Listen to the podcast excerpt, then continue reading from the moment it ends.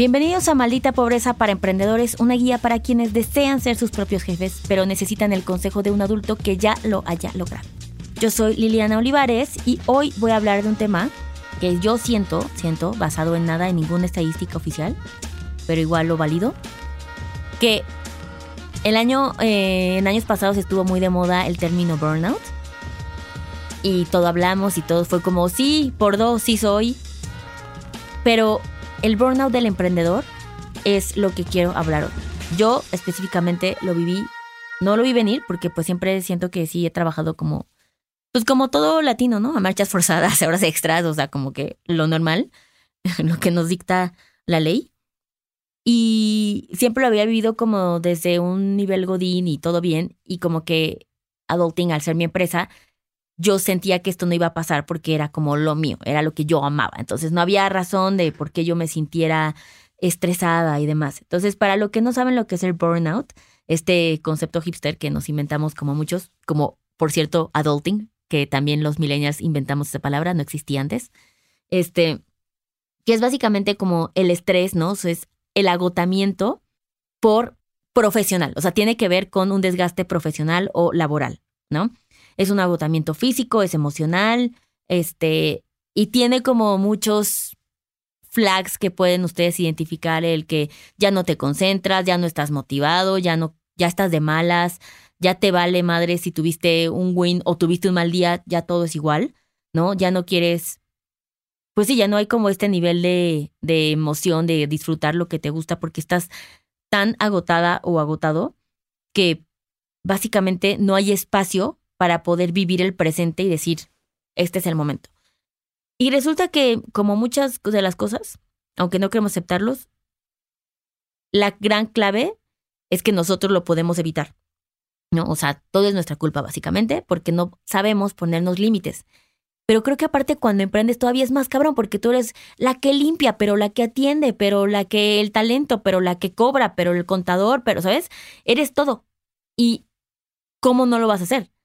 Por eso emprender no es para todos, porque tienes que tener, un nivel de, ¿cómo se dice? Como de, de entrega absoluta para eso. Y, y, y ni modo de no hacerlo, ¿no? Porque como es para ti, ¿no? Tienes, o sea, aunque sea domingo 8 de la noche, lo quieres hacer. Y el no marcar límites eventualmente va a hacer que afectemos nuestra empresa. Una de las mejores formas que yo les recomiendo como prácticas que ya dije esto, o sea, no me vuelve a pasar, ya se, ya se les acabó su pendeja, es poner límites en, para empezar, em, yo tengo mis números de teléfono separados, ¿no? O sea, tengo un WhatsApp profesional, ¿no? Mi WhatsApp Business con un otro número donde están mis clientes, donde está perfecto, y mi WhatsApp personal. Y lo que hice, si ustedes también son estas personas que trabajan muchísimo por sus redes sociales, porque también pues llevo el Instagram de Adulting, mi Instagram, y aparte, pues veo los clientes por WhatsApp. Si ustedes son mis clientes, aunque no crean, déjenme decirles que em, todo lo veo. Y lo que hice fue poner horarios. Eso quiere decir que yo soy muy nocturna, muy nocturna. Entonces, gran tip es pónganse horarios de cuándo van a estar trabajando, ¿no? O sea, como si va a ser de 11 de la mañana porque eres Godín mi rey y puedes darte esos lujos y vas a terminar a las 6 de la tarde o a las 8, los horarios que ustedes aguanten pero que los respeten. Y cuando saliste de trabajar, saliste de trabajar. Primer principio, tener horarios es básico. Segundo gran principio, entender que muchas veces no pasa nada si no lo haces en ese momento. ¿Sabes? O sea, va a seguir, el negocio no va a cerrar, no se te va a caer todo. Por supuesto que hay momentos de, este es el momento donde todos tenemos que darle y darlo todo y sí va a estar cabrón pero también requiere momentos de espacios donde parar y saber que tampoco somos tan importantes, ¿saben? O sea, creemos que de eso depende la magnitud de lo que va a suceder y resulta que no, el mundo sigue, girando exactamente igual si contestamos o no contestamos. Y también, ¿qué creen? Eso ayuda a educar a tus clientes. Cuando nosotros somos emprendedores, también somos clientes y se nos olvida porque somos esas personas que a la una de la mañana pedimos informes y luego nos molesta que no nos responden, ¿no? Y se nos olvida que también nosotros estamos del otro lado. Pero el cliente se va a ir acostumbrando. Hay horarios. Lo importante de esto es hacérselo saber a los clientes, ¿no? Cuando tú en tu Instagram puedes poner en tus redes sociales, en tu negocio, en tu local, en tu página web, en tu chat, por donde sea que vendas, cualquier canal, el, este es el horario, ¿no? Así lo hacemos. Tercer gran pilar de evitar el burnout, vacaciones. El emprendedor requiere vacaciones. Se nos olvida porque como no las tienes que pedir, no te están diciendo que se te van a vencer, se nos olvida que hay que pedirlas. Y sí. Y esto es uno de los grandes pilares y umbrales que tiene que cruzar tu emprendimiento para saber que lo has hecho bien y que sabes delegar. Otra cosa que ha funcionado muy bien es que yo personalmente ya le puse como candados a mis aplicaciones. Entonces, yo solamente puedo ver mi WhatsApp Business por cierto número de horas y después me aparece un letrero que me dice, Liliana, se te acabó tu hora y lo mismo de Instagram. Y ya, ¿no? Por supuesto lo puedes ir a desbloquear, te tienes que meter a tu a tu a tu configuración de iPhone, pero literalmente pongan así en Google, hay un chorro y son gratuitas, o sea, así como candados de apps. Y les van a bajar un buen y ya, y te ponen y te lo congela. Y ahí se acabó y te dice que ya. Esto recuerden que siempre se los digo en el taller de inversiones. Nosotros somos el activo más importante de nuestro emprendimiento. De nada sirve que estés como estúpida contestando todo el tiempo, haciendo micromanagement, eh, pensando que todos son unos estúpidos y nadie lo va a hacer igual de bien que tú. Eso es totalmente falso.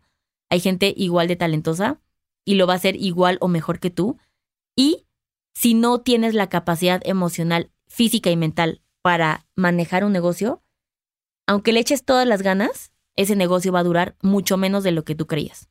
Así es que los espacios para descansar te permiten disfrutar la vida desde otro lado. Darte un break, inspirarte y entonces decir como, ok, ¿qué estoy haciendo mal? ¿Qué es diferente? Y motivarte, ¿no? Entonces pongan mucha atención cuando estén ahí porque no quieren ser la persona que vivió un momento Britney en su empresa y vean desde antes y cómo lo pueden solucionar. Háganselo saber a los clientes. Cuando los colaboradores también tengan vacaciones, háganselo saber a los clientes. Y está padre hacérselo saber, como este, nosotros en Adulting en diciembre dijimos, ¿no? Como somos una empresa que nos interesa nuestra salud mental y por salud mental, por lo que hacemos, por lo estresante que es nuestro trabajo, esta semana no vamos a responder nada. Y nada, la gente lo va a tener que respetar, ¿no? Y recuerden que no todos los clientes son para todas las empresas. Si no, está bien también que el cliente no quiera aceptarlo. Así es que espero que les sirva, espero que no estén en ese momento y si lo están sintiendo, pues que estos tips les ayuden para evitar. Y nos vemos en la siguiente cápsula. Bye.